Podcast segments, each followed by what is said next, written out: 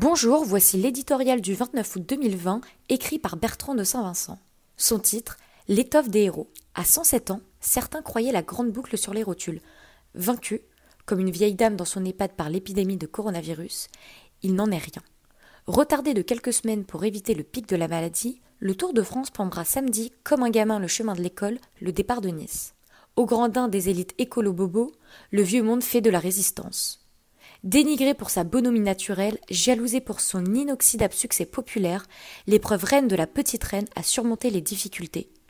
Sous haute surveillance médicale et morale, on a écarté les hôtesses des podiums, tenues à distance d'un public qui les menace dangereusement mais leur donne des ailes.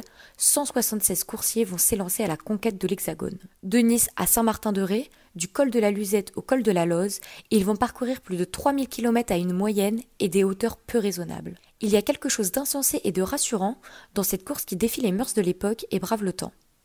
Quand chacun est invité à courber le dos, à ralentir ses déplacements et à avancer masqué, ses forces à volontaires redressent l'échine et rêvent de vitesse et de grand air. Seuls, cambrés sur leur monture, ils vont affronter des orages, escalader des sommets, se frôler dans des sprints effrénés où la moindre chute peut se révéler fatale. Privés de spectacle, sevrés de gloire, devant leur écran, des millions de Français suivront leur exploit.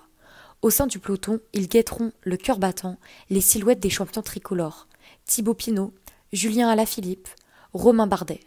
De ces héros, ils attendent ce qu'ils n'espèrent plus des hommes politiques, du courage, de l'audace, du panache. Si dans trois semaines l'un d'entre eux descend en vainqueur les Champs-Élysées, ils pourront à nouveau croire, le temps d'une échappée, que c'est la plus belle avenue du monde.